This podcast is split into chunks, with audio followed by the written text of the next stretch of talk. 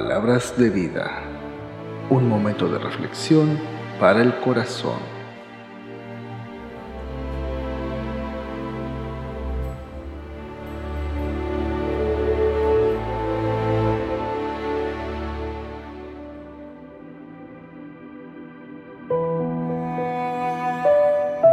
Hola, ¿qué tal? Bienvenidos sean todos a este episodio más de Palabras de Vida, un espacio para la reflexión. El día de hoy quiero comenzar con una pregunta. Sea que tengas hijos o no los tengas o los vayas a tener, pero ¿qué pasaría si un día tu pequeño hijo, el menor, te dice, papá o mamá, sabes, no quiero formar parte de esta familia, estoy harto, me voy de casa? Toma sus chivas y se va al ingrato. Ah, pero sin antes no llevarse parte de la herencia, porque como hijo, sus derechos, te exige, te pide y tú como padre tienes que ceder. Una actitud muy lamentable después de tantos años de crianza, tantos años que invertiste en, en cuidados, en amor, en cariño, para que un día te haga esto tu propio hijo. Ahora, ¿qué harías tú en esta situación? Jesús relató la siguiente parábola o historia en el Evangelio de Lucas capítulo 15 versículo 11 en adelante. Había una vez un hombre, un padre de familia, que tenía dos hijos y un día el hijo más chico le dice a su papá, papá, padre, dame la parte que me corresponde como herencia. Y entonces el padre repartió la herencia entre sus dos hijos. Ahora, aquí quiero hacer un paréntesis en la historia. Según la ley judía, según los tiempos antiguos en donde se desarrolla la historia que Jesús está contando, y también culturalmente eh, tomando en cuenta ese punto, un padre no podía repartir sus bienes como él quería. Había ciertas eh, tradiciones o ciertas reglas.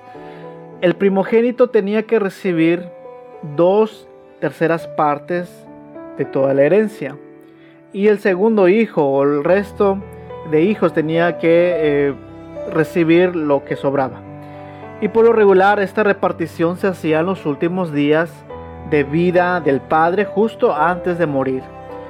Pero hay un detalle más importante que solamente lo económico o lo material que le está exigiendo el hijo. Lo que el hijo está tratando de hacer y lo que está haciendo precisamente es mostrar una falta de respeto a la autoridad del padre, como cabeza de la familia, y era un insulto muy grande para la familia que, que uno de sus integrantes los abandonara, se fuera, según las costumbres patriarcales de aquella época en aquella parte del mundo. Eh, son muy diferentes a las nuestras. Ah, era algo así como que, padre, no quiero formar parte de esta familia, no tengo ningún interés ningún interés de continuar con los valores, con el legado familiar y espiritual de esta familia. Es más, yo pienso que pronto te vas a morir y por eso te pido una parte. Quiero vivir en libertad. No es que el hijo, eh, como en nuestro contexto cultural, eh, se independizara, quisiera ser un hijo responsable, eh, comprarse sus cositas, vivir aparte. Debemos entender que en el contexto cultural estamos hablando de, una, de un modo de vivir patriarcal, un estilo de familia patriarcal, donde todos vivían juntos, padres e hijos y nueras, y todos vivían en una comunidad de familia. Entonces esta persona, este joven, al querer dice, estaba rechazando todo, todo todos sus valores, todas las tradiciones familiares, está rechazando a la misma familia y al mismo padre. Es lo que realmente significaba el pedir parte de su herencia. A los pocos días, dice la historia, el hijo menor vendió lo que su padre le había dado, su herencia. En otro sentido podemos decir que perdió las propiedades familiares y se fue lejos. Ahora se fue por su propia voluntad a otro país, muy lejos de su familia, muy lejos de casa, muy lejos del padre. Y ella se dedicó a darle rienda suelta a todo tipo de placeres, a una vida eh, de libertinaje, una vida desenfrenada, gastarse todo el dinero que con mucho esfuerzo y años su padre había acumulado como un patrimonio para sus hijos y para justamente la familia. Pero llegó el día en que este muchacho se quedó absolutamente sin nada. Había malgastado todo su patrimonio, parte de la herencia familiar que le correspondía. Y es cuando justamente llegó una crisis alimentaria en aquel país donde él se había ido. Y a él le comenzó a faltarle el alimento, la comida. Quizás un día se levantó y miró su refrigerador y no hay cereal, no hay huevos, no hay leche, no hay nada. Si en esos tiempos hubiera habido un refrigerador. Ahora quiero que te imagines esta situación. Un joven, quizás adolescente, rebelde porque voluntariamente él se perdió.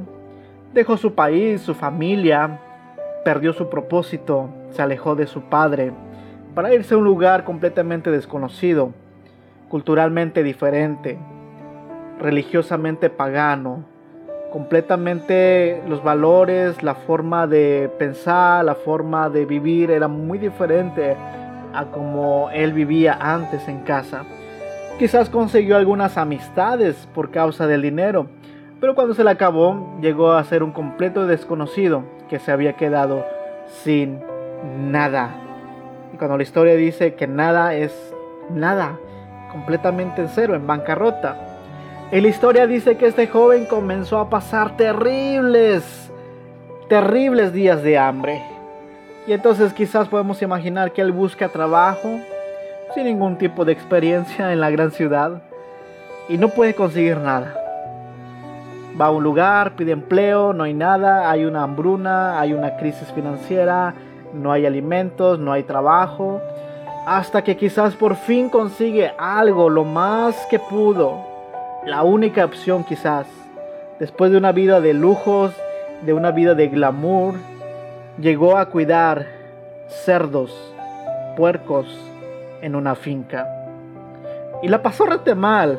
La historia dice que este chaval tenía un hambre muy muy grande, tanta hambre tenía que ansiaba aunque, aunque sea, aunque fuera la comida con que alimentaban a estos cerdos que él cuidaba. Hey, dame una chancecita para comerme un taquito de lo que están comiendo los puercos.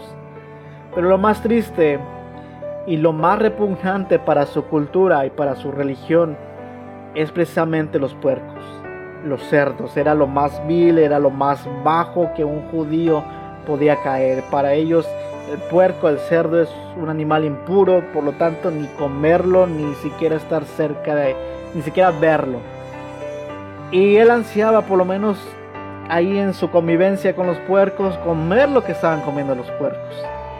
Y lo peor y lo más triste de todo es que nadie le daba, solo se quedaba con las ganas.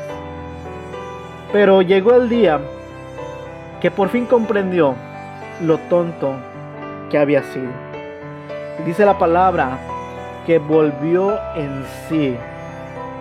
¿Qué quiere decir? Que él recapacitó y él pensó, pues en la casa de mi padre los trabajadores tienen comida de sobra y yo aquí me estoy muriendo de hambre. Este muchacho dije, volveré a mi casa, volveré a casa y le diré a mi padre, padre, he pecado contra el cielo, he pecado contra ti, no merezco, realmente no merezco ser tu hijo. Por lo, por lo menos dame eh, un empleo y trátame como cualquiera uno de cualquiera de tus trabajadores. Y bueno, habiéndose dado cuenta de su error y de su mal camino que había elegido, volvió a casa. Avergonzado quizás por haber fallado a su padre, a su familia, haber malgastado los recursos, su vida, sin ninguna esperanza de recuperar lo más valioso, no hablo del dinero, sino de la relación, la comunión que él tenía con su padre y con su familia. Dice la historia que cuando este joven regresó a casa, empacó sus cosas y salió hacia su lugar de origen. Y dice la historia que cuando el joven todavía estaba muy lejos de su hogar, pero quizás se alcanzaba a ver que alguien venía. Su padre lo vio. Ahora yo pregunto, ¿qué harías tú en esta situación? Tu hijo malagradecido se va de casa, se lleva parte de tus bienes, de la familia, se los malgasta y ahora regresa a casa porque ya no tiene nada. Si fueras el padre de este, eh, de este ingrato muchacho, ¿qué harías? Quizás digas, yo salgo y con la chancla voladora se la doy desde lejos. Donde pongo el ojo, pongo la chancla. O alguien diría, yo salgo y le doy unos cuerazos con el cinto. O por lo menos un clásico, te lo dije. El padre lo vio. ¿Qué quiere decir esto? Que el padre lo estaba esperando. Puedo imaginarme cada mañana y cada atardecer ese hombre, ya grande de edad, asomándose a las a las afueras de su aldea y observando a la distancia, esperando con paciencia el regreso de su hijo. Y el día que lo ve venir a la distancia, él mismo lo identifica y hace algo extraordinario. Dice que él corrió hacia él, corrió a su, su, hijo. No es su hijo corriendo al padre. Él no, lo, él no se quedó ahí esperando, ¿verdad? haciéndose el digno. Él salió a buscarlo. En el contexto cultural de esta época, en que se narra la historia y la cultura eh, judía, correr no era algo honorable para un patriarca. No era algo respetable para un anciano, para un padre de familia, correr. Y dice el texto que el padre corrió. Y la razón fue porque el padre tuvo amor y compasión para con su hijo. Y el padre lo recibió con abrazos y besos. Y el joven empezó a decirle, papá, he pecado contra el cielo y contra ti y ya no soy digno de que me llames tu hijo. Calla, y el padre llamó a los sirvientes y ni siquiera lo dejó terminar lo que el joven estaba diciendo. Y él llama a los sirvientes, el padre le dice, pronto, traigan la mejor ropa y vístanlo. Vistan a mi hijo. Y de paso, pues bañenlo, ¿verdad? Porque como que huele mal. Póngale un anillo, dice la palabra. También póngale sandalias. Las sandalias no lo usaban los esclavos, esclavos, solamente las personas libres. Y el anillo representa, es un símbolo de autoridad. Lo que el padre está, está haciendo en este momento no era recibirlo como un esclavo, como un trabajador, como parte de la servidumbre, sino todo lo contrario, lo estaba aceptando de nueva cuenta como su hijo. Estaba restaurando eh, en su posición dentro de la familia. Y el padre dice, maten al ternero más gordo y hagamos una gran fiesta porque mi hijo, mi hijo ha regresado. Es como si hubiera muerto y ha vuelto a vivir, decía el padre. Se había perdido y lo hemos encontrado. Ha vuelto a casa. Y comenzó una gran fiesta en aquella tarde, en aquel día. Mis amigos, esta historia nos ilustra la condición de todos nosotros. Y al escuchar esta historia es muy probable que te hayas identificado con el joven de esta historia. Has tomado un camino equivocado en tu vida, te encuentras alejado de Dios, malas decisiones, malas relaciones que has tenido, malas amistades, una vida en completo pecado, una vida desordenada. Y así como este muchacho de la historia, has malgastado no solamente tus recursos, sino años de tu vida, el recurso más precioso que puedes tener. Y has lastimado tus seres queridos más cercanos con tus malas actitudes, con tu arrogancia, con tu orgullo, con tus palabras, con tus acciones pero sobre todo le has fallado a Dios. Él es el principal ofendido por nuestros pecados, por nuestras maldades, por nuestras rebeliones, porque Él es nuestro Padre celestial. ¿Te has sentido? ¿Te has sentido sin rumbo en un mundo que se ha vuelto desconocido para ti? Una vida sin sentido, sin propósito aquella frase que dice, hay que vivir la vida al máximo, es solo un espejismo. Quizás no estás en la miseria económica ni en la bancarrota, pero lo estás en el alma. Vives en medio de una vida fría y seca, llena de apariencias solamente, rodeado de gente que no le importas y te sientes solo. Has luchado para tener lo que siempre has querido y cuando lo has logrado no tiene sentido nada. O peor, estás en el hoyo del fracaso queriendo alcanzar cosas, cosas que nunca van a poder satisfacer tu alma. Y piensas en Dios, quizás de vez en cuando, y te sientes tan, tan, tan miserable. No soy digno de ir a una iglesia, conozco la palabra o he escuchado, pero no quiero nada de eso. Te fastidia quizás orar y el acercarte a Dios y tú dices, no es lo mío, estoy demasiado perdido. Esa maldita excusa patrocinada por Satanás. El creer que no hay una segunda oportunidad y que todo está perdido.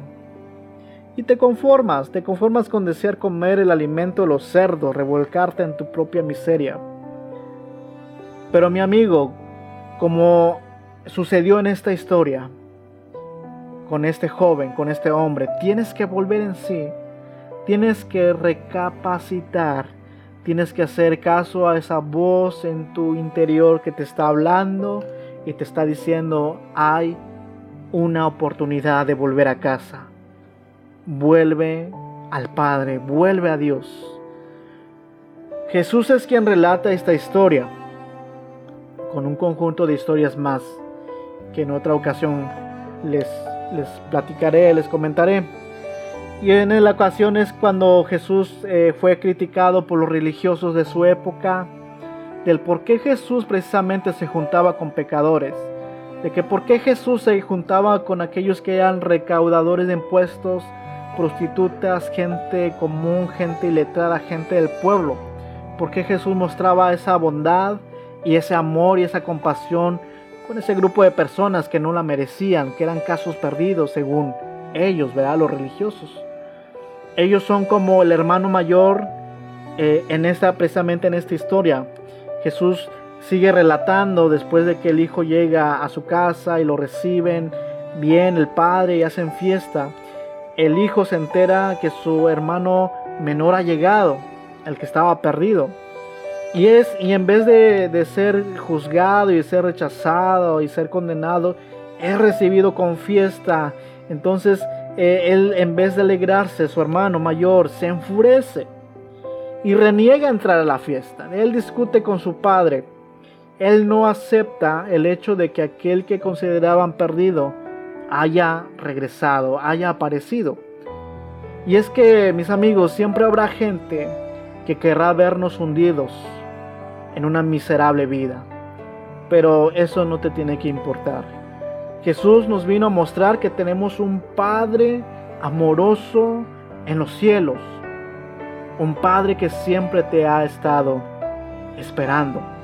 Y es más, te está buscando hasta el día de hoy, hasta este momento. No para condenarte, no para juzgarte, sino para extender sus brazos de amor y recibirte como su hijo o como su hija. Lo demostró al enviar a su, a su único Hijo Jesucristo a este mundo. Dice la palabra que Jesús dejó su trono de gloria y se humilló para hacerse semejante, semejante al hombre.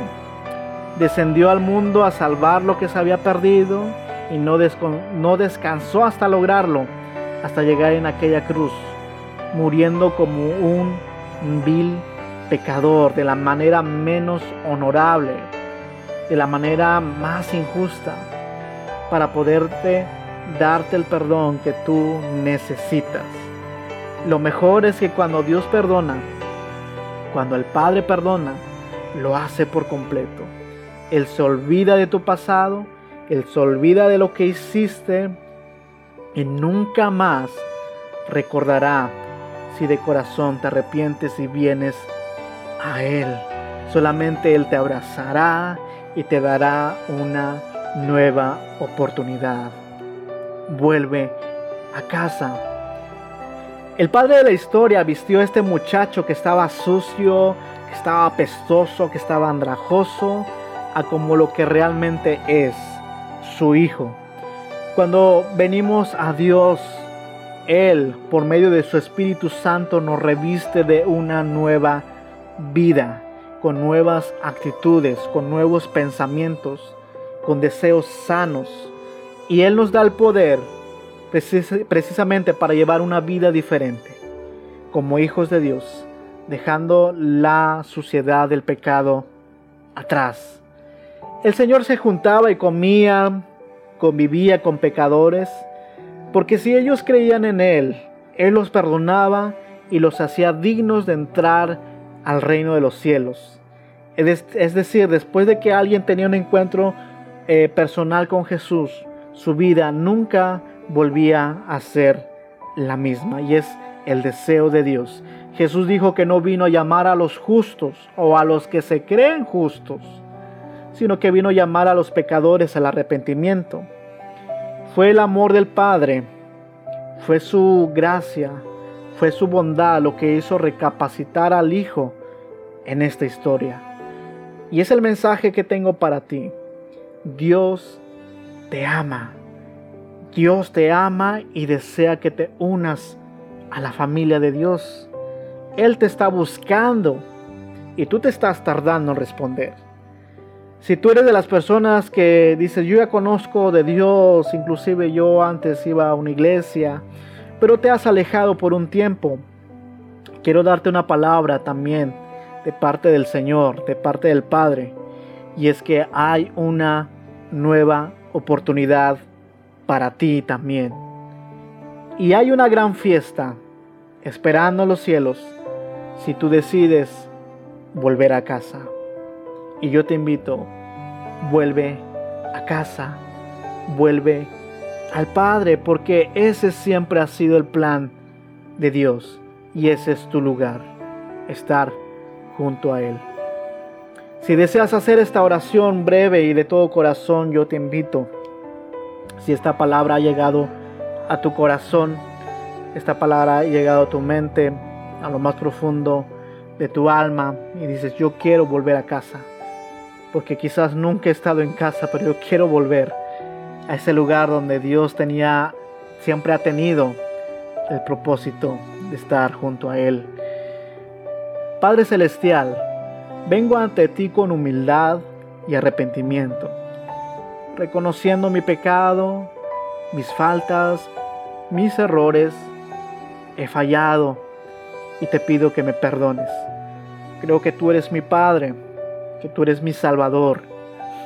Recíbeme como tu Hijo. Dame de tu amor, cambia mi vida y hazme una persona nueva. En el nombre de Jesús. Amén. Fue un gusto compartir con ustedes unos breves minutos de la palabra de Dios. Creo firmemente que la palabra de Dios es vida y tiene el poder de transformar precisamente las vidas de todos aquellos que nos están escuchando a través de este medio. Te invito a que me sigas en redes sociales, estoy para servirte. En Facebook puedes encontrarme o en YouTube como Raúl Hernández MX y nos vemos pronto en otro episodio de Palabras de Vida. Que el Señor te bendiga.